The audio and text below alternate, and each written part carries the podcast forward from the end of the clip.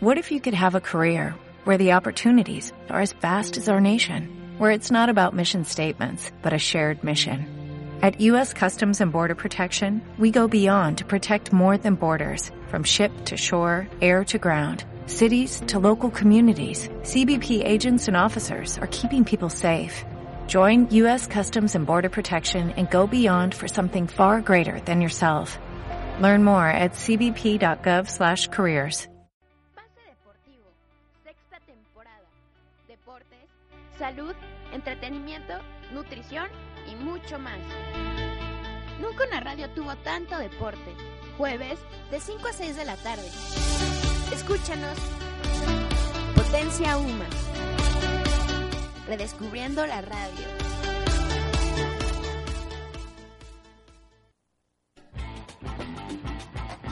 Los distintos rostros de la educación en Caleidoscopio Educativo, el programa del doctorado en educación de la Universidad Marista. Conduce la doctora Adriana Andrade. Escucha la emisión quincenal el segundo y cuarto sábado del mes a las 10 de la mañana. Y sus retransmisiones los miércoles a las 8 de la noche. Potencia Uma, redescubriendo la radio. Escucha el break, la música que despeja tu mente. De lunes a viernes, de 3 a 4 de la tarde, hora del centro de México. Solo por Potencia Uma, redescubriendo la radio. Si crees que el humor, el horror y el amor son parte de tu vida, escucha Jugando con Fuego y entenderás. Cada miércoles de 2 a 3 de la tarde. Por Potencia Uma, naturalmente.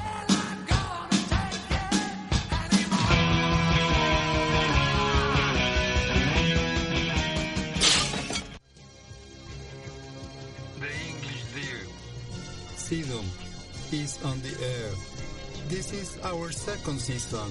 Join us every Wednesday from 4 to 5 o'clock at evening by Potencia Uma, redescubriendo la radio. What? Okay, here we go. The English dear. El Centro de Idiomas de la Universidad Marista está al aire. Únete a nuestra segunda temporada, todos los miércoles de 4 a 5 de la tarde por Potencia Uma, redescubriendo la radio.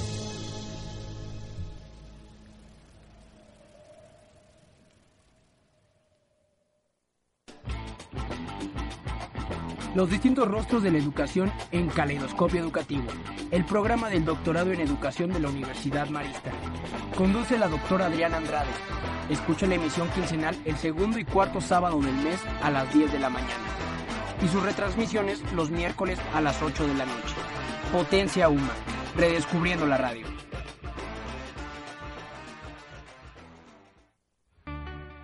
Pase Deportivo, sexta temporada. Deportes, salud, entretenimiento, nutrición y mucho más. Nunca una radio tuvo tanto deporte. Jueves de 5 a 6 de la tarde. Escúchanos. Potencia Uma. Redescubriendo la radio.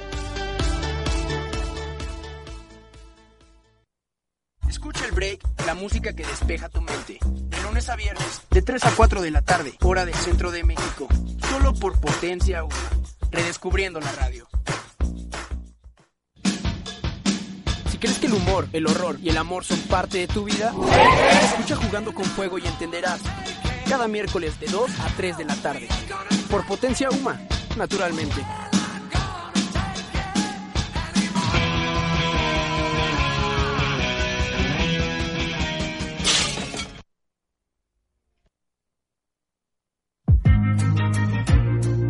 ¿Creíste que el futuro sería color de rosa? Hazme un mundo de caramelo, llena el aire con algodón. ¿Creíste que el príncipe azul vendría en su corcel blanco? La soledad no nos vencerá. ¡Nunca! ¿Creíste que el amor... Ok, pues no. Esto es Jugando con Fuego. Un programa que rompe con todo.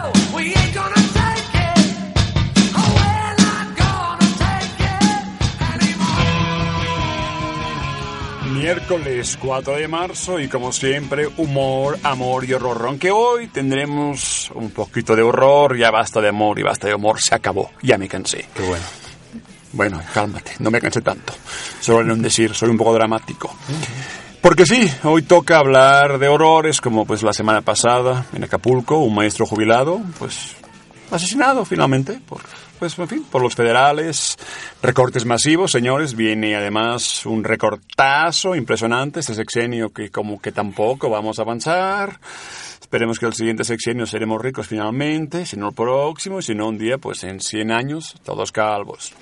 Y en fin, hay muchos más temas, pero además les quiero decir algo aún mucho peor, déjenme decirles. Todo el mundo vio esa foto tan bonita.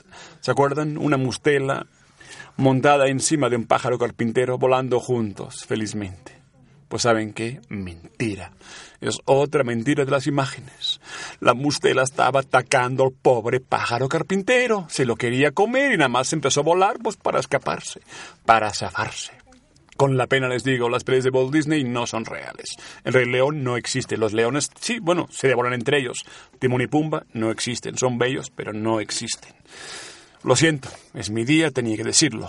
Por tanto, tenemos un día de horrores. Vamos a discutir en la tertulia con nuestros contertulios habituales, los locos amigos. Y después tenemos también entre nosotros a un historiador, Baruch Martínez Díaz, con el cual vamos a hablar de de Tláhuac y de mucho más relacionado con la zona sur del DF, donde realmente la historia se combina con la resistencia, la resistencia con el futuro. Vamos a verlo. Por tanto, y mientras tanto, en ese estado de horror y de, ¿cómo decirlo?, de hartazgo, digamos, pondremos una canción que yo creo que refleja a veces lo que uno siente cuando ya está hasta la pip de muchas cosas. Por favor, adelante con Cortatu.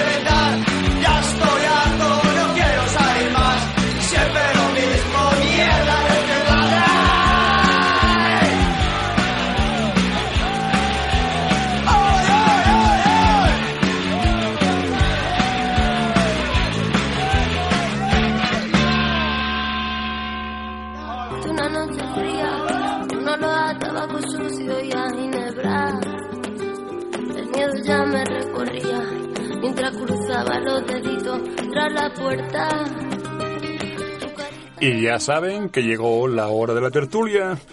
Un tiempo empezó siendo tres mujeres de México. Ahora pasamos a variar muchas cosas. Hay un hombre también en medio, una mujer que no venía y ahora viene, se incorpora. Ya saben, el caos habitual, como les decía antes. Si tuviera empleados los correría a todos, pero pues no es el caso, ni modo, son colaboradores y los quiero mucho a todos. Por tanto, vamos a empezar, oigan, con una pregunta. ¿Saben, algún día saldremos de pobres? Híjole, yo ya lo veo muy alejado, Oriol. No creo. No sé, yo creo que, no sé, igual puedo tener todavía un poco de esperanza, pero es Bueno, difícil. ¿Saben por qué digo eso? ¿Por qué? ¿Por qué? Primero, antes que nada, pondremos una cortina musical para ambientar, digamos, ese momento histórico que estamos viviendo. Recortes, recortes y recortes. Por favor, adelante con ese requiem, ese requiem maravilloso, por favor, ya.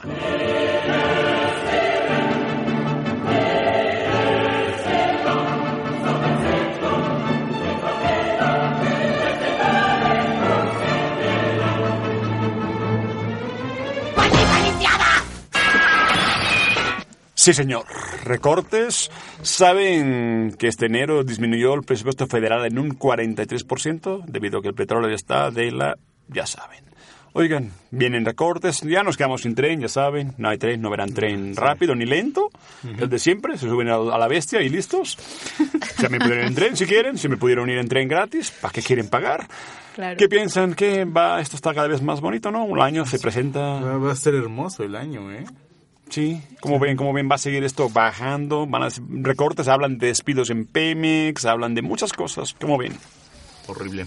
Oye, nada más me dicen eso, qué horrible, ay, qué mal, pues, ¿qué, qué vamos a ¿Qué hacer? ¿Qué, qué? no Analicen, por no favor, fe, Sammy. no. No, pero analicen qué está pasando, cómo ven, por favor.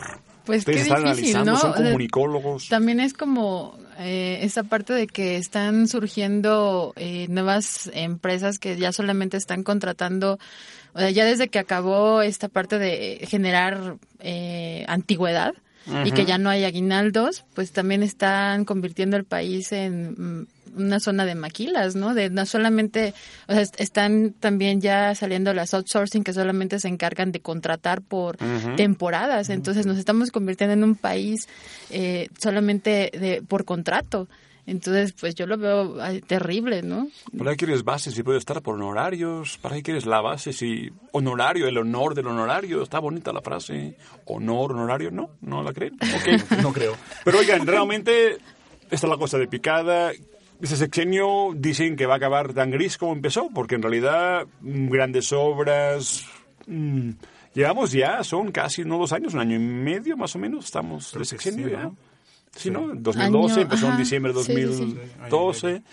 2012. No sé, ya, oigan, pero como Pero más también gris no están, puede estar, ¿no? pues más gris y aparte están de miedo también todas las campañas publicitarias de las, eh, bueno, de, de los partidos políticos que están a todo lo que dan los medios, ¿no? Entonces también en dónde está cayendo como todo ese dinero. Hay recorte, pero ¿para qué también? Bueno, para los ¿Qué están medios, pura haciendo, no? felicidad, porque pues Sí. ahora Pero mm, no unas a- pautas. ¿No multaron al Partido Verde por los anuncios en el cine? ¿También te molestaba en el cine? ¿También Sí, te ponías nervioso enojaba, cuando sí. querías ver la película? Que Sí, me enojaba anuncios- bastante que ya aprobaron la ley de este, cadena perpetua, asesinos y secuestradores. cuando ¿Te ya que- molesta? que- ¿Te molesta eso? ¿Te molesta que tengan molesta cadena lo- perpetua a los me mo- no, me secuestradores? molesta que lo pongan en el cine. Si ya está aprobado, pues, ah, pues va, chido. Pero También los no, animales del circo. Ah, ¿Y qué más? Porque ya todo el mundo sabe de memoria. Y Eh, las... Las medicinas gratis, ¿no? Las medicinas gratis. Y Ajá, ay, otra. las cuotas, Las la- las cuotas, cuotas. las cuotas Ya no hay primaria. cuotas ¿No hay en, cuotas? ¿Dónde? ¿En las autopistas? Ah, en las primarias, pero también es un es un caso terrible porque por ejemplo en las escuelas públicas pues debería el Estado debería de hacerse cargo como de esta parte de tener todas las condiciones para tenerlas bien y la verdad es que a veces ni siquiera alcanza. Entonces las cuotas que pedían en algunas escuelas, no en todas, pues era para sí, una cooperacha para que Sí, para o sea, incluso para darles, para ¿no? darles de, de comer a los niños a veces los que se quedan más tiempo porque son de hijos de mamás trabajadoras que a lo mejor pueden pasar por ellos más tarde y ya ni eso los papás quieren pagar, eh, pues todo ese tipo de servicios, ¿no? Que son externos o incluso para la, la manu- eh, pues para mantener limpios hasta los baños, ¿no? Sí, no es como en el ¿no? comercial que el director ahí te exige la cuota, sino que Sí, se acuerda no, entre los padres normalmente, ¿no? Sí, claro. O, o Cuando de... el Estado no lo hace, claro. Claro, o hasta la misma seguridad, ¿no? Porque también vino como este boom de, de, de bullying en las escuelas y a nivel primaria, desde nivel primaria, y también tener como esa parte de, de, de controlar, pues no solamente dentro a los niños, sino también toda la seguridad. El perímetro, el El perímetro. perímetro, sí, porque pues se venía como toda esta ondita de, de, que había eh, los... eh, los dealers para niños, Ah, o sea, sí. ya para niños. para de- niños, pero- sí, bueno. Pero, pero, pero a ver, no Bueno, sé qué venden, decía. pero no sé, venden les daban? cancitos, Sí, ¿qué les- perdón por decir nombres comerciales. No, pero los niños de primaria ya estamos en la... ¿Ya se drogan?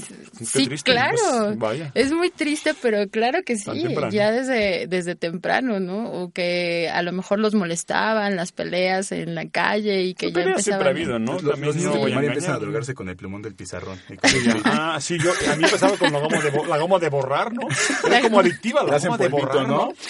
¿no? Tenía un olor muy particular la goma de A borrar, mí me ¿no? gustaban la- la- los útiles nuevos. Ah, y la, ¿cómo se llama? El pegamento. El pegamento. Ay, El resistor. es que- no, no, no, es que bueno, No, yo en mi tierra había otro que era como hasta hacías Ponértelo en la, bolitas. ajá, ponértelo Uno en que las hacías manos. bolitas, puedes hacer hasta bolitas. Uno blanco, Bueno, pero no. transparente. No hagamos propaganda de drogas, aunque sean legales, por favor, ya hay que parar eso, por favor. No, no, no, no hacemos, obvio, queríamos hablar de recortes con mucha seriedad, nos fuimos, por, como siempre, mal, mal, mal. Perdón. Por tanto, pues vamos a hablar de chismes, malinchismo y visitas reales, reales e imperiales. Porque nuestro presidente estuvo en Londres. Por tanto, por favor, pongamos el himno acorde a la cuestión.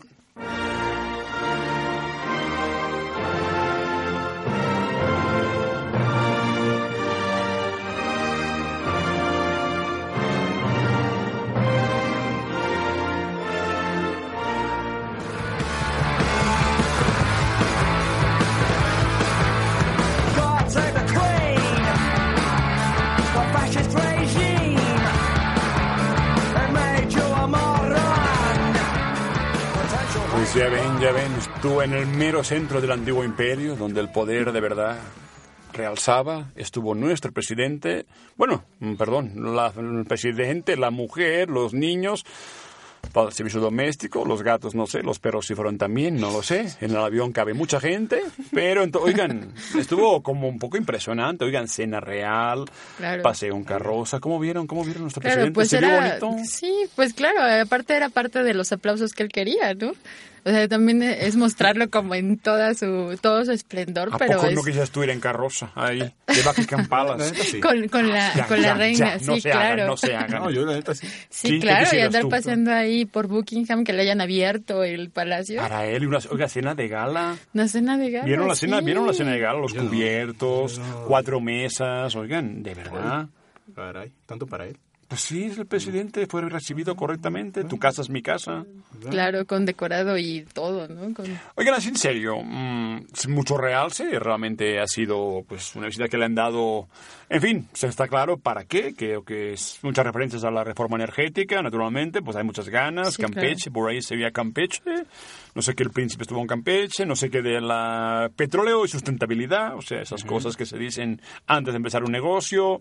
¿Qué vieron? ¿Qué significa esto? Es que le den tanta importancia real sea la visita. Que es que hay mucho negocio por delante, viene una buena reforma energética, viene mucho contrato, mucho... ¿Qué piensan? O es que además son buena onda y les encanta recibir a un mexicano en casa. No, yo creo que sí es por el negocio.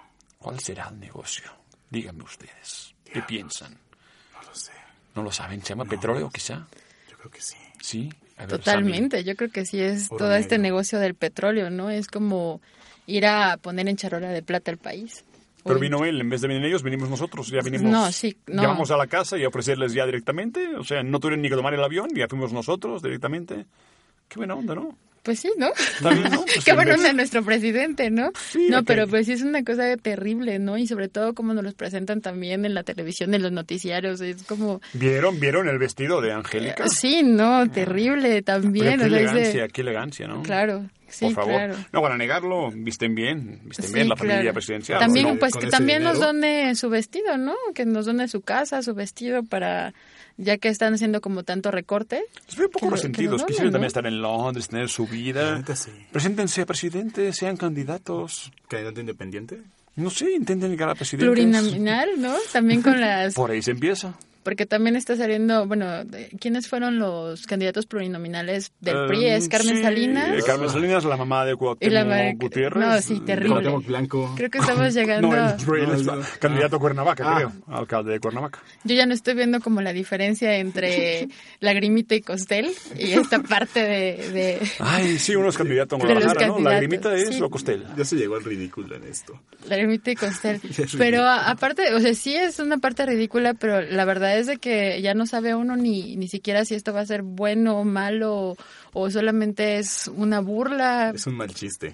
Oigan, pero ahí tiene que ver también a veces esa visita así que se sintieron ahí en la mera mata de Londres. Tiene también mucho que ver a veces con una cosa que se llama malinchismo, que en México es como tipo a una un caso reciente en Tijuana, una no sé si delegada del DIF que dijo estoy en Europa mientras ustedes en Tijuana están ahí, no, En- con la Que- bola, ¿no? ajá, o sea, que siempre... No, que dijo, eh, ¿Qué preferiría, dijo estar, preferiría estar en Europa que estar peleando o estar aguantando a estos indígenas. Estos ah, dijo sí, indígenas. No, no Sí, se cortó sí. demasiado. No Siempre hay esta cosa, digamos, un poco esa colonial, esa cosa de que pues en Europa va la gente que se merece ir a Europa. Claro. People. Sí, Que tiene, que tiene el estatus, que, que puede, que prefiere estar allá, etcétera, ¿no? Pero entonces, si, si mu- mucha gente van a, van a quedarse apantallados por la visita de Peña Nieto, o mucha gente era, oigan, y pues que sea un poco demasiado, un pequeños recortes, ¿no? Que me van armando esas visitotas, digamos. Pues es que siguen intentando también mostrar como esta, esta figura mediática, ¿no? De, de eh, pues tipo estrella de telenovela, estrella de cine, de presentarlo a toda la gente como miren, ¿no? O sea, Como un nos héroe. están, reci- ajá, como un héroe, nos, nos están recibiendo bien acá y, y estamos, somos bien vestidos y, No, no está y tan todo, mal nuestro ¿no? país, no estamos Sí, tan mal, podemos nos- salir adelante. nos, nos venimos, elegantes y sí, nos, nos pusimos el traje y, Y nos reciben todo en todas esto. partes, nos reciben Sí, en todas sí. partes, no somos mal vistos, Pero ¿no? claro, también trae ahí como todo lo de trasfondo, lo que dices, ¿no? Toda la parte de la reforma energética, este, todos los convenios o los acuerdos que van a hacer, que yo no dudo que, que algunos no, nos puedan ayudar como país o como, o como sociedad, pero también creo que, que están llegando como a este tipo de exageración de, es que no sé, ya no sé si, si la gente realmente lo... cálmate, cálmate, Eso no aguanta. sé si la Analiza, gente- analiza, por ya no sé si la gente realmente lo Sí, digiere, sí. si realmente entiende como, como todos estos mensajes o, o de plano nada más se, se, se sienta a verlos y dice, ah, Pero no sé, si tú fueras presidenta, ¿qué ciudad de Europa elegirías para tu primer viaje? Así ¿qué, qué más te gusta? A ver, pues seamos malinchistas. Ya que Londres, París, Roma, Budapest, Barcelona, Madrid. ¿para hacer negocio o para visitar? Para ir a comer, ¿no? Nosotros no... ¿Para que nos para, para viajar, ¿no? ¿Para sí, que para, para que te guste, porque te gusta viajar. ¿Dónde elegirías? Con, a cargo del presupuesto, ¿dónde te gustaría? A cargo del Pues presupuesto. claro, serías presidenta. ¿Dónde te gustaría más o menos ahí Ay, darte yo creo un que viajecito? Turquía. Pero, te- pero, claro, visita oficial es palacio, siempre hay un palacio Sí, disponible, claro. ¿no? O sea, no es como ir a un hotelito claro. o un bed and breakfast, ¿no? No, no, no, no, no. ¿Tú qué, qué si fueras presidente? Budapest. Budapest.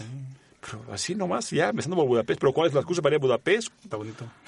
No se puede, no, no se puede Ah, decir bueno, eso yo iría- yo iría a tampoco. Inglaterra, así. Y luego Inglaterra, Budapest. luego Londres, Budapest. luego Budapest. Ok, primero Londres, París y luego Budapest. ¿Por qué Budapest? ¿De gusta. dónde viene tu pasión por Budapest? No sé, me gusta, quiero conocer.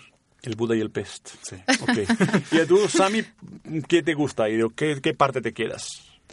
¿Qué ciudad sería de Europa la tuya? Seamos malinchistas ya. ¿Cuál es tu ciudad de Europa que digas, ay, ay, quiero vivir?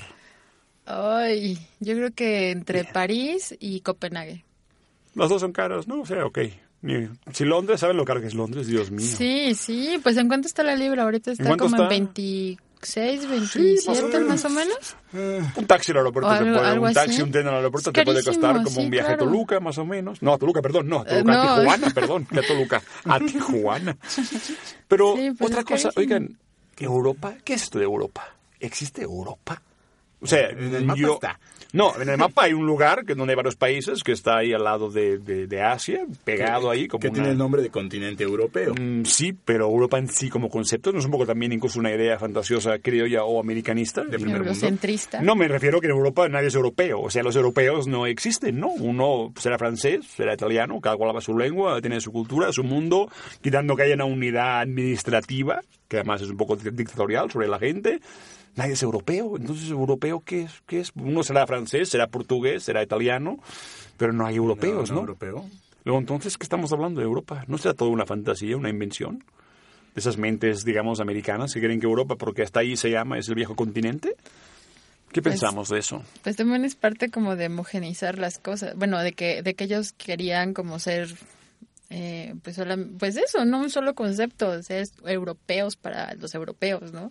También es como esta situación de, de dividir, de generar solamente... Continente europeo.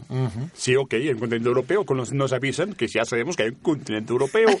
Pero yo llego a Francia y ellos no me tratan como europeo, sino como del sur. Exacto. O sea, en realidad Europa es un concepto administrativo, un concepto incluso quizás sí colonial, porque los imperios europeos sí tuvieron control de América, de Asia y de África. Y sí que Europa funciona como un concepto externo, pero no interno. No, y como dices, ¿no? También eh, existe toda esta parte, por ejemplo, los londinenses, de que ellos dicen, bueno, sí, sí soy europeo, pero soy londinense. Pero ni tanto, ¿no? Y, y claro, pero, o sea, sí, o sea, sí no han, no, no han tomado como este concepto, como no se han casado tanto como con este concepto. Ellos siguen siendo londinenses, ¿no? Y son londinenses y son eh, de Londres, Londres, y luego están los ingleses también, de al ¿no? lado, Que- y los que de todos los Manchester. demás, exacto. sí.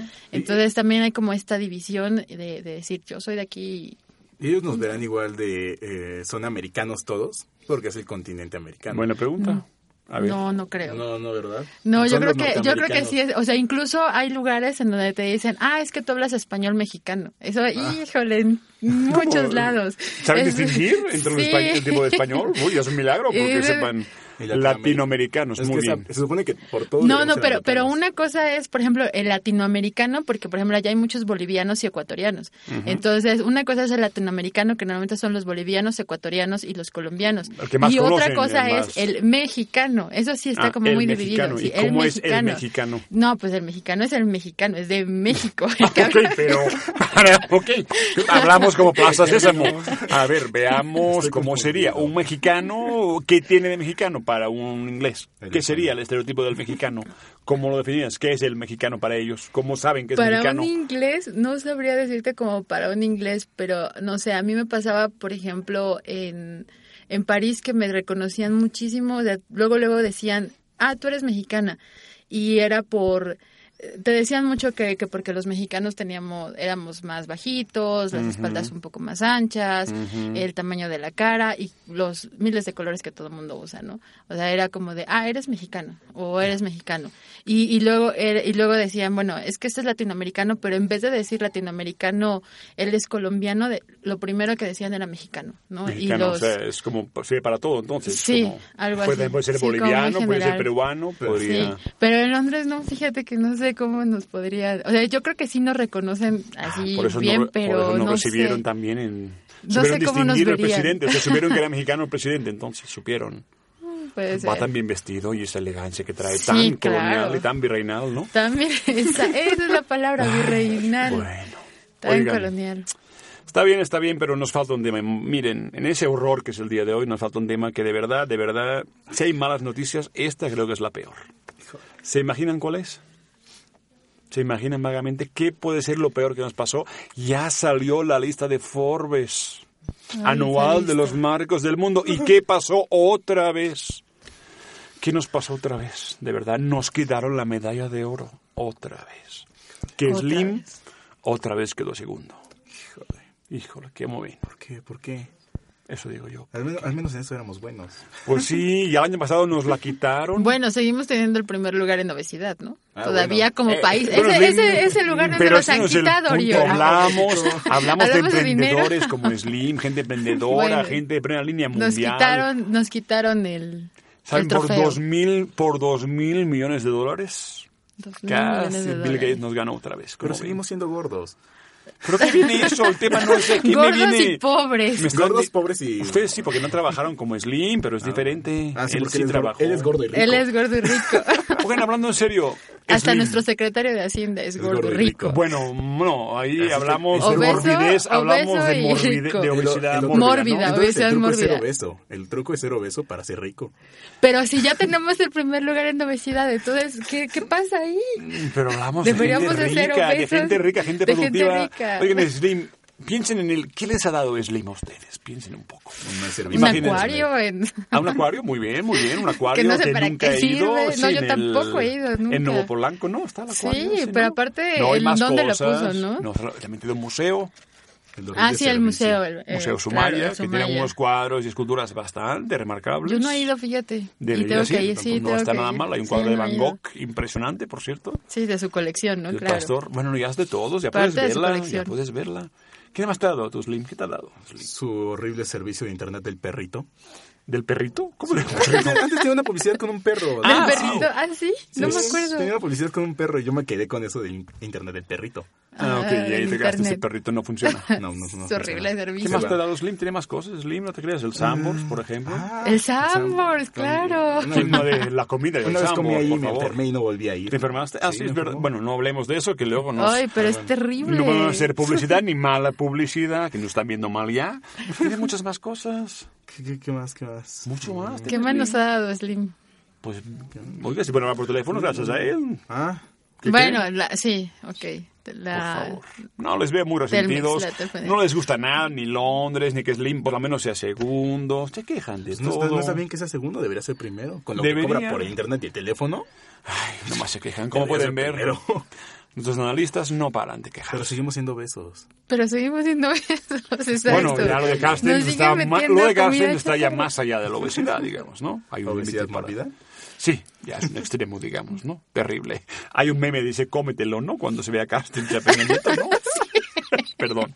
Es buenísimo. Bueno, perdón, ahí acabamos. Pongamos un intermedio musical antes de empezar con, con la entrevista, pero es una canción de, en fin, de Morrissey, el primero de la bandilla que murió, y la verdad, la verdad, tiene como, tiene su estilo, la verdad. Adelante para seguirlo con Baru, por favor.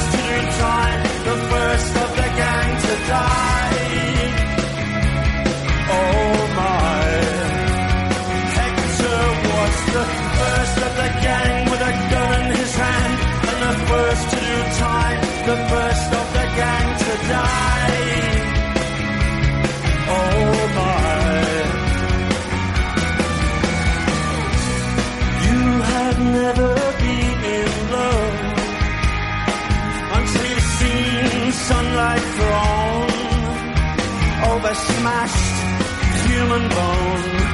We are the pretty, pretty fairy. And you're standing on our streets where Hector was the first of the gang with a gun in his hand and the first to do time, the first of the gang to die. Such a silly boy.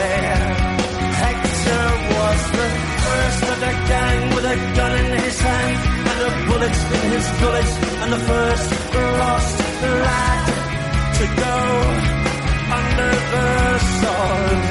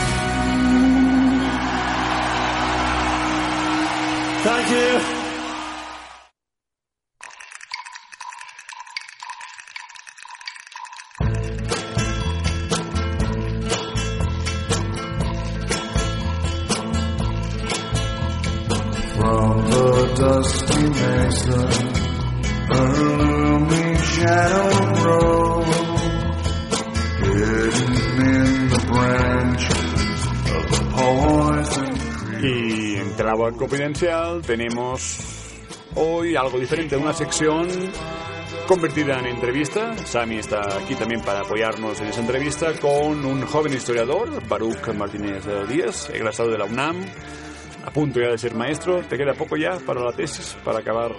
Sí, yo espero que en unos dos, tres meses esté el primer borrador. ¿De qué va a ir la tesis? ¿De qué va a ser? ¿De qué el tema que estás investigando un poco? El título de la tesis se llama La Chinampa en llamas, conflictos por el territorio y zapatismo en Tláhuac, 1894-1923. Básicamente abordo nueve pueblos de la región en, en su lucha por la defensa de su territorio durante el porfiriato y la incorporación de gentes de estas comunidades al zapatismo, al Ejército Libertador del Sur. La Chinampa en llamas, una buena forma de, como de resumir casi una historia bastante ruda, digamos, ¿no? Sí, una historia pues de despojo que vivieron comunidades en todo el país, sobre todo en la región mesoamericana, pues de lo que fueron las civilizaciones mesoamericanas, por la defensa de su autonomía política y el territorio, pues que era parte de su identidad colectiva. Ujú. Tláhuac, justamente Tláhuac, ya el mismo concepto de Tláhuac, delegación Tláhuac, es un concepto inventado recientemente, administrativo, o Tláhuac es algo que existía mucho antes que hubiera un orden administrativo o de división del DF. No, el concepto de delegación Tláhuac sí es reciente, pues a partir de 1929, del 1 de enero, cuando se conforman también las demás delegaciones aquí en el Distrito Federal. Eh, pero Tláhuac, digámoslo, tenía eh, relación de identidad étnica con otros pueblos alrededor, porque forman parte de antes delegados españoles del grupo Cuitlahuaca, que es un grupo de habla náhuatl, y estas comunidades son producto de, de este grupo, pues, ¿no?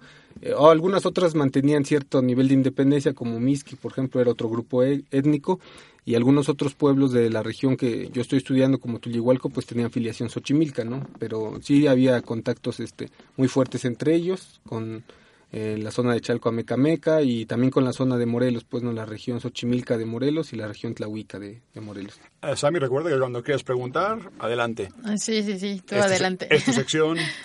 Oye, en, tú manejas mucho, y mu- muchos historiadores, el concepto de pueblos la- lacustres, el sentido de esa zona, ese arco suroriente, donde finalmente, donde quizá durante más tiempo permaneció o resistió una cultura del agua y de la chinampa. Esa cultura está en una fase ya, digamos, de final apocalíptica o hay una posibilidad de que esto no llegue a su final ya casi previsible, de que la jungla de, de concreto ya acabe con todo? ¿O estamos en un incierto interregno donde nadie sabe qué va a pasar? ¿O ¿Cuál sería tu conclusión o tu visión de historiador de un ciclo tan largo como este? Sí, estamos en un momento ciertamente dramático, pues para los pueblos de esta región, de, de lo que fue la, la civilización del agua, pues que es parte integrante de esta gran civilización mesoamericana, pues, ¿no? Más extensa. Pero ciertamente estamos en momentos difíciles eh, y no sabemos, pues, un futuro eh, que se pueda presentar, pero si las condiciones eh, siguen como se han presentado en los últimos años, es muy probable que en unas dos o tres décadas estamos hablando del fin de la cultura lacustre y chinampera de esta parte del sur de la Ciudad de México, ¿no? Hace unos años, en, en la década de los 50, un, un geógrafo y un historiador, Pedro Armillas y Robert West, todavía contabilizaron nueve pueblos chinamperos en la región y cuatro décadas después tenemos cinco pueblos chinamperos, ¿no? Hay cuatro. ¿Cuáles son esos pueblos chinamperos exactamente? para ¿Y por qué siguen llamándose? ¿O, por- o ya son parte de la mancha urbana o siguen siendo pueblos chinamperos? Bueno, ¿Cuáles sí, serían? sí son parte de la mancha urbana y de la dinámica de la Ciudad de México, pues no son pueblos aislados de, de esta dinámica, pero son pueblos chinamperos porque aún poseen chinampas y siguen trabajando con esta forma especial de agricultura, que es Xochimilco, Eh, son, están divididos en dos delegaciones, en la dirección Xochimilco y en la dirección Tláhuac. Los de la dirección Xochimilco son el Xochimilco, el centro pues de Xochimilco. El mero centro, la parte donde está el mercado, toda esa parte, ¿se considera el centro? O... Sí, sí, este es el pueblo de Xochimilco, Ujú. ciertamente, ¿no? Eh, San Gregorio Atlapulco, San Luis Tlaxaltemalco, eh, esos son los tres pueblos de la dirección Xochimilco, y dos en la delegación Tláhuac, que es San Pedro Tláhuac, que es la cabecera delegacional, y San Andrés Mixquic. Son los únicos cinco pueblos que cuentan todavía con chinampas. Y cuando decimos chirampas que eh, es- ese cultivo de chiramperos sigue funcionando, siguen viviendo de eso, se sigue vendiendo a la ciudad o los circuitos se están ya como acabando o cómo funciona ese circuito de chiramperos si además sirve para que la gente viva de eso. ¿Cómo está funcionando y qué está pasando? Creo hay problemas incluso de abasto, de conexión con la ciudad de abastos, de problemas de distribución, ah, o sea, hay una cadena de problemas que, que, que complican mucho incluso la supervivencia, ¿no? Creo. Sí, en los últimos años, pues, en las últimas décadas, la gente que se dedicaba a trabajar a las chinampas ha estado abandonando el, el trabajo ahí, pues, eh, y esto va variando de pueblo, en- de pueblo en pueblo, ¿no? Hay pueblos muy, eh, todavía muy productivos como eh, San Gregorio Atlapulco o San Andrés Mixquic, aunque la agricultura en Chinampa, en Mixquic, está desapareciendo por la expansión urbana y, y la agricultura, digamos, de hortalizas se está moviendo hacia lo que es el ejido de Mixquic, no tanto ya en su zona chinampera. Hay otros pueblos donde la agricultura de hortalizas, como San Pedro Tláhuac, es eh, para básicamente para el mercado local y eh, eh, la mayor parte de sus chinampas se está utilizando para la siembra temporal de maíz, pues, ¿no? Eh, sí se complica el panorama, hay mucha zona, eh, eh, digamos, no ocupada ya de la chinampa, porque hay problemas con la alta salinidad que están teniendo los terrenos por la calidad de las aguas que están mandando de, de la planta de agua tratada del Cerro de la Estrella. Tiene una gran cantidad de sodio, entonces al regar, pues eso eh, aumenta el nivel de salinidad, ¿no? También hay un problema eh, básicamente de comercialización. Hay pueblos como Tlago, por ejemplo, que no tienen un, un piso en la central de abastos, pues no está permitida la entrada. ¿Por qué de no? gente, ¿no? No, bueno, ya se está negociado a partir de la central de abastos qué piso pueden ocupar. Mixquic sí tiene piso, ¿no? Y hay otros pueblos que están... eh, Cuando dices piso, ves que una, un- como una bodega para, Es para como ellos, lugar para, vender. Sí, un lugar para, Para que vender ahí. Llegan pues ahí y este es el piso, por ejemplo, para los de Miski que ahí pueden vender y hacer el trato pues con, con los intermediarios básicamente. Sí, me, me hablabas de la planta de bombeo porque mm, mucha gente no sabe que si de hecho a veces aún hay agua es porque la bomba van bombeando, porque de hecho el agua ya no se regula sola, los manantiales no ya no funcionan como antes, creo, y tuvieron que hacer esa planta de bombeo. ¿Eso es cierto que esa planta sirvió para al menos que siguiera, se mantuviera un flujo de agua o, o para qué se hizo esta planta de bombeo? Sí, básicamente para darle continuidad al mundo lacustre, ¿no? Si no fuera por la planta de agua tratada del Cerro de la Estrella y otra más pequeña que está en San Luis Tlaxaltemalco, el mundo lacustre hubiera desaparecido desde hace décadas, ¿no? Porque los manantiales se llevan el agua a la Ciudad de México desde el Porfiriato y se agotan a, a finales de la década de los 40, entonces los pueblos se quedan sin manantiales, salvo algunos casos excepcionales como Mixquic y San Gregorio Atlapulco que tuvieron manantiales que eran muy pequeños eh, para interesarle al gobierno de la Ciudad de México,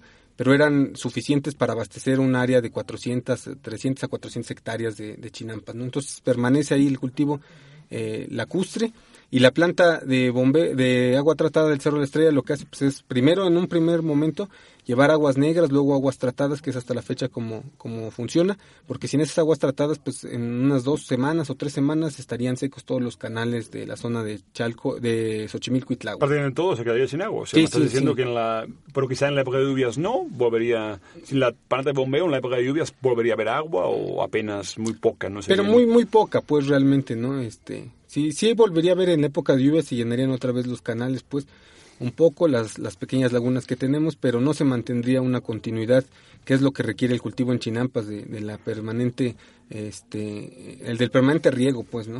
Luego entonces el sistema lacustre ya en el fondo había desaparecido, nomás lo estamos manteniendo casi en forma Con artificial, dándole de- respiración artificial, una bomba como de agua para que no desaparezca, ¿no? Porque también hay algo ahí de, de del clima, ¿no? Que también está afectando como esta parte de que no llueve lo suficiente.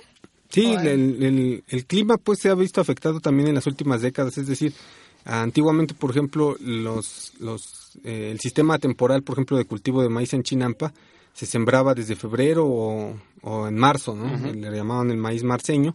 Y hoy se está sembrando cada vez más tarde porque las lluvias tardan más en llegar, pues, y no son luego suficientes, pues, para para... Que antes era, las lluvias llegaban antes, ahora llegan para mayo, junio, llegan más o Ajá, menos, sí, ¿no? no, ahora aquí estamos viendo que a finales de junio, si bien nos va, empiezan a llover. Las primeras lluvias, pues es cuando la planta, desde final, desde mediados de mayo hasta finales de mayo es cuando más necesita agua, pues es el crecimiento. Ahí si llegan tarde las lluvias y luego ya se pierde la cosecha, Sí, sí, es muy probable que se pierda la cosecha. Entonces mucha gente, a pesar de que siembra maíz en Chinampa, está implementando pues el riego ya, ¿no? Pero a veces también no funcionan las cosas. En, en por ejemplo, en San Pedro, en los últimos años ha habido una baja pues en el nivel de, de agua. No se dota de, de suficiente agua en la época de estiaje, que es la época más difícil, y ahí presenciamos canales y zanjas secas pues totalmente. Eh, ¿Y los, los, los viejos manantiales siguen operando para el DF? ¿Siguen bombeando agua o ya de plano se están acabando completamente? no, los manantiales se agotaron en la década de los 40. Ya ni siquiera es que... Pero- No hay agua de... O sea, pero las- no, no se recargan cuando La- las la lluvias, región, más no. o menos, o tampoco se recargan con las lluvias. La región sigue produciendo agua, pues, pero a nivel del acuífero, pues, en el subsuelo hay un sistema de pozos en Xochimilco, en la región de Xochimilco y en la región de Tláhuac, que sigue abasteciendo de una buena cantidad a la Ciudad de México y a la zona este oriente del Estado de México, ¿no? Nezahualcóyotl, toda esta parte, la siguen abasteciendo, pero a través de pozos ya profundos. Los Hay muchas industrias las usan en Xochimilco, industrias de, o sea, pienso, plantas desde refresqueras hasta plantas de cosméticos que usan mucha agua, que luego incluso no, no llega a la gente, ¿no? Mucha gente no tiene agua, pero mucha industria sí está usando un- una gran ca- cantidad de agua también, ¿no? Sí, lo paradójico aquí es que esta región que realmente es la reserva acuífera de la cuenca de México eh, sufre de escasez de agua, ¿no? Nosotros nos la tandean, pues, y zonas que no están, digamos, teniendo esta producción o no están eh, sintiendo el expolio del agua que está en el subsuelo, pues gozan del agua diariamente, ¿no? Delegaciones como la Benito Juárez, por ejemplo, Miguel Hidalgo, nunca les falta agua, y a nosotros nos la tandean un día sí, un día no, un día Y esto ha sido siempre desde la línea, desde el porfiriato, fue un poco la línea, ¿no? Que la gente pues, pudiente tenga acceso al agua permanentemente y la gente de la zona sur-oriente, pues ahí como, como se pueda, ¿no? Supongo, ¿no? Sí, sí, el, porfiriato crece, digámoslo. La Ciudad de México crece en el porfiriato. Eh, hay dos, dos, dos diferentes formas de crecer. Una, la la gente bien, pues, la gente que tiene posibilidades de adquirir una casa en un lugar este más amable, pues, y los barrios que se van formando ahí al sur, al suroriente de la Ciudad de México, y una parte al norte de los obreros, al suroriente de gente desplazada, gente migrante que llega este, desplazada del mismo centro de la Ciudad de México por las obras de urbanización del Porfiriato y otra parte que empieza a llegar a- de la zona de provincia pues a ocupar este pues la demanda de mano de obra que hay, ¿no? Sí, a partir de los 50, 60, 70, cuando hay el boom de población tan impresionante, ¿no? Fue uno de los mayores del mundo, yo creo, de crecimiento demográfico. Toda la zona oriente se convirtió, bueno, en como un receptáculo de toda la provincia de gran crecimiento. Fue algo impresionante, ¿no? ¿Cuánta gente habita en ese momento? La zona oriente, solamente si contamos desde Ecatepec, el Arco de Iztapalapa, co- Chalco, ¿cuánta gente, ¿de cuánta gente hablamos ahora mismo? No, ¿Cuántos no, no millones? tengo el, el dato exacto pues, pero sí son una cantidad impresionante de millones de habitantes pues que llegó ahí a este a Y llegaron, como dices, sin condiciones y sigue siendo una zona pues con hundimientos. Justamente el, el fin del sistema de agua es lo que también ha generado gran parte del problema, ¿no? No ha habido una planificación. Todo esto, si hay una, un intento de arreglar esto, una política metropolitana, o seguimos estando como que pues ahí cada cual, cada tres años lo arregle como pueda, y o toda esta zona que fi- finalmente es casi la misma porque son tienen problemas muy similares, si hay un arreglo metropolitano, una idea de qué hacer conjuntamente o todo funciona cada cual a su aire y aquí no hay una política conjunta o hay intereses contrapuestos, mafias, grupos. ¿Tú cómo ves desde Tláhuac esta situación? Hablando en plata y sin y a cara descubierta o a tumba abierta, perdón. A tumba abierta. A tumba abierta. Sí, pues yo, yo lo que creo es que no hay un plan integral, pues, ¿no? Hay esfuerzos muy pequeños, muy parciales, ¿no? Para reactivar, por ejemplo, una economía basada en lo agrícola. No hay también un- una política general, digámoslo, para la recarga del acuífero, es para inyectarle agua al acuífero y que en un futuro podría eh, haber otra vez el surgimiento de manantiales. Eso no existe, pues el mundo lacustre está, con las políticas que llevamos, está destinado a desaparecer ciertamente, ¿no? Eh, hay intereses, ¿no? Porque la gente que es la que mayores necesidades tiene, que se asentó en estas partes lacustres, desecadas, pues, eh, fue capital político primero para el PRI, muy importante, y ahora para el PRD. El PRD, a final de cuentas, en la Ciudad de México, lo que hizo fue eh, reproducir un esquema que bien había aprendido del PRI, ¿no? Porque. Ellos mismos, los, los dirigentes hoy del PRD, aquí en Tláhuac, aquí en otras partes del oriente de la Ciudad de México, fueron creación misma del PRI, pues ellos los trajeron a estas zonas, ¿no? Eh, y aprendieron bien el negocio, pues. Mm, Bueno, ya estás llegando a lo electoral casi, porque tú mismo, yo sin preguntar, pero pues llegamos a eso y el tiempo poco a poco... Sí, pero antes de llegar a lo electoral, ha habido planes, hay, Pedro Moctezuma, Selmo, hay muchos planes académicos, muchas visiones de cómo se podría arreglar todo esto, plan- desde el tema, pequeños temas como el lago Chalco Tláhuac, o sea, sí. hay muchos planes diversos de regenerar zonas de, de acuíferos. Sí existen, al menos en la academia ya se ha hecho mucha investigación, y, mm, pero dices que no hay voluntad. La Conagua es una falta de voluntad política general, o es que este tema como no hay ganancia no, no le interesa a nadie tampoco. Sí, yo creo, pues. es- eh, Porque o sea, es un tema que está ahí, hay incluso planes en el aeropuerto de recuperar todo el acuífero. O sea, hay muchos cantidad de planes, eh, desde arquitectos, eh, académicos, pero como que nunca se hace nada, ¿no? Apa- aparte del lago Nabor al lado del aeropuerto, que es un pequeño ejemplo de lo que se podría hacer, no ha habido prácticamente nada desde los 70, ¿no? Sí, es, yo creo que falta de voluntad política. Como bien dices, hay ya proyectos importantes desde la academia nada más, pero a veces consensados con la gente, a veces sin consenso con la gente, pues porque finalmente todas esas tierras, aunque ya estén inundadas actualmente como el lago de Chalco, Tláhuac, eh, son parte de, de, de- de propiedades colectivas, de ejidos colectivos, pues, ¿no? Y, a- y no hay un acercamiento a veces con los mismos ejidatarios de parte de la academia. Algunos otros casos sí, pues, ¿no? La UAM Iztapalapa, la UNAM han tenido proyectos. Sí, la UAM. Iztapalapa ha trabajado bastante, Sí, ¿no? ha, sí ha trabajado bastante en los últimos años el tema de, del lago de, de Chalco, pues, ¿no? Pero sí no hay voluntad política, salvo en aquellos casos que se consideran ya como eh, muy álgidos, como hace unos años, en el 2012, que hubo el desbordamiento del río de la compañía, Ah, el canal sí, de la sí, sí. compañía, llegó el de la Conagua, este el eje Tamargo, Tamargo, este, llega ahí a, a, a Tláhuac, pues, y, y, y quedaron como en promesas, pues, porque hay un problema social muy grande con el crecimiento de este nuevo lago de Chalco, Ujú. eh, un problema que afecta a 65 mil personas más o menos de la zona de Tláhuac y de Valle de Chalco. ¿Cuál sería el problema exactamente? O sea, se está hundiendo, pues, es la parte que se está hundiendo más rápidamente, pues, eh, según los estudios del UNAM, la parte que se está hundiendo más rápidamente en el mundo, pues son 45 centímetros al año. Al año. Al año, entonces, por la extracción o sobreexplotación del acuífero, pues, ¿no? O sea, es- necesita un arreglo porque si no viene un drama terrible en poco tiempo, ¿no? O Sí, sea, o sea, ya lo están padeciendo, ¿no? Colonias de Valle de Chalco y colonias de Tláhuac se inundan constantemente en la época de lluvias, pues, ¿no? O sea, de junio a octubre se vuelve un infierno Sí, sí, prácticamente, ¿no? sí, en, muchos, en muchas partes, pues, sí se vuelve eh, prácticamente imposible vivir ahí, ¿no? Bueno, ¿y el, el, no, el drenaje profundo, la parte que va a operar en el oriente, esto servirá de algo o es el viejo sistema de nada más evacuar agua y ya? O El, digamos que esa parte va a ser un paliativo nada más, porque entre se siga sobreexplotando el acuífero va a seguir continuando el hundimiento, ¿no? Si no, no tiene remedio, aunque tú evacúes agua, si sigues Sí, sí, pues, si abusando se- del agua. Si se sigue, así pongas a tal profundidad el- este drenaje, pues, de todas maneras, si se sigue hundiendo, va a seguir creciendo el lago de Chalco, este nuevo lago de Chalco. O sea, que la cosa sí requeriría una medidas urgentes de política transeccional, pero no se ve por ninguna parte. Sí, no creo que, que- que las haya, pues. Y eso nos lleva a Tláhuac, que estamos en campaña, estamos, bueno, nos quedan los últimos cinco o seis minutos para hablar de, bueno, ya empezamos la temporada, cada tres años empieza el año, no sé, de- no, de Hidalgo no, pero empieza el año de las promesas.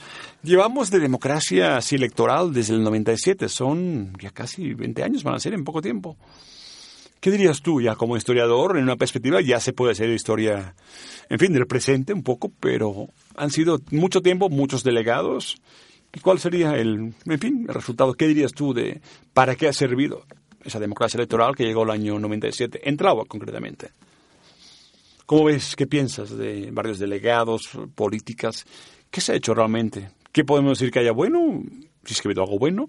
¿Y qué es lo malo? ¿Qué podemos decir ya? Porque hay mucha perspectiva. ¿Qué se puede decir tú ya como ciudadano y como también como historiador? Yo creo que la llegada del PRD aquí a la Ciudad de México y en específico a Tláhuac fue un, eh, un proceso bien complejo, pero que ciertamente desarrolló un motivo de esperanza para mucha gente. de- Al principio el cambio que hubo con Cárdenas en el 90 97, ¿no? Digamos. Sí, en el 97 hubo gran movilización, pues está comprobado que en los pueblos originarios del Distrito Federal fue la mayor cantidad de movilización política en todo el Distrito Federal, pues.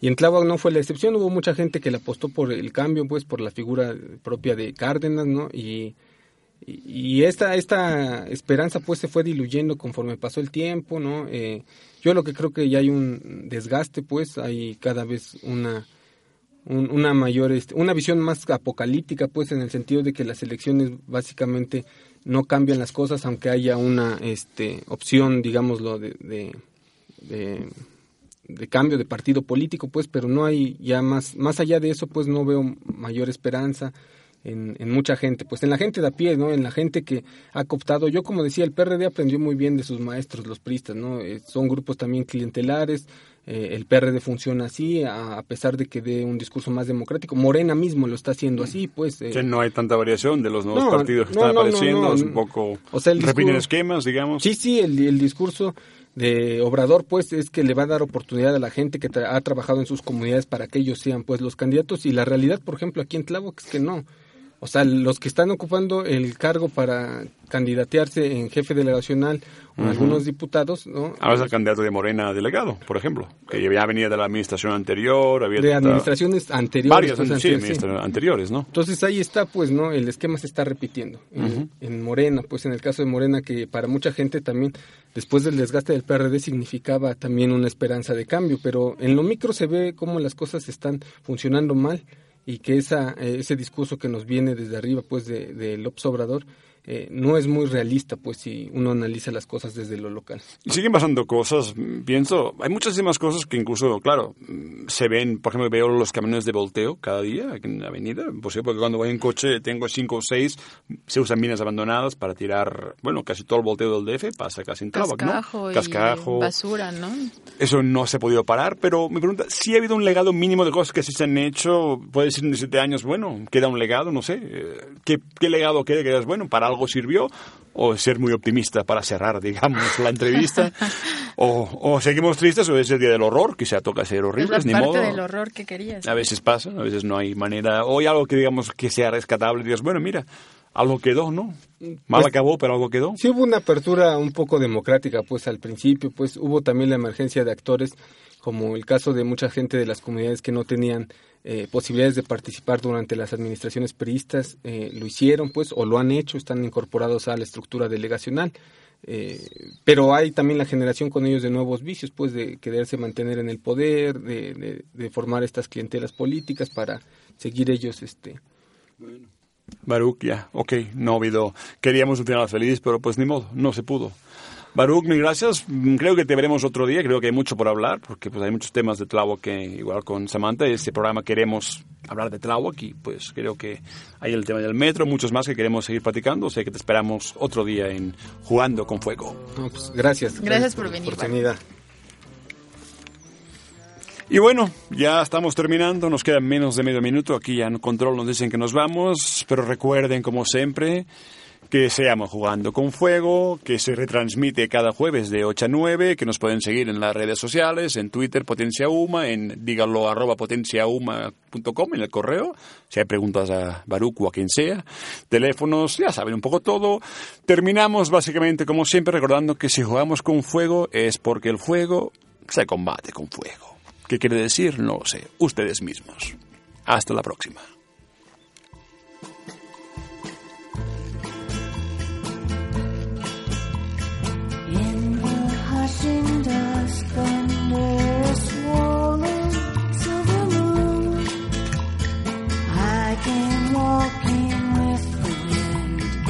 Watch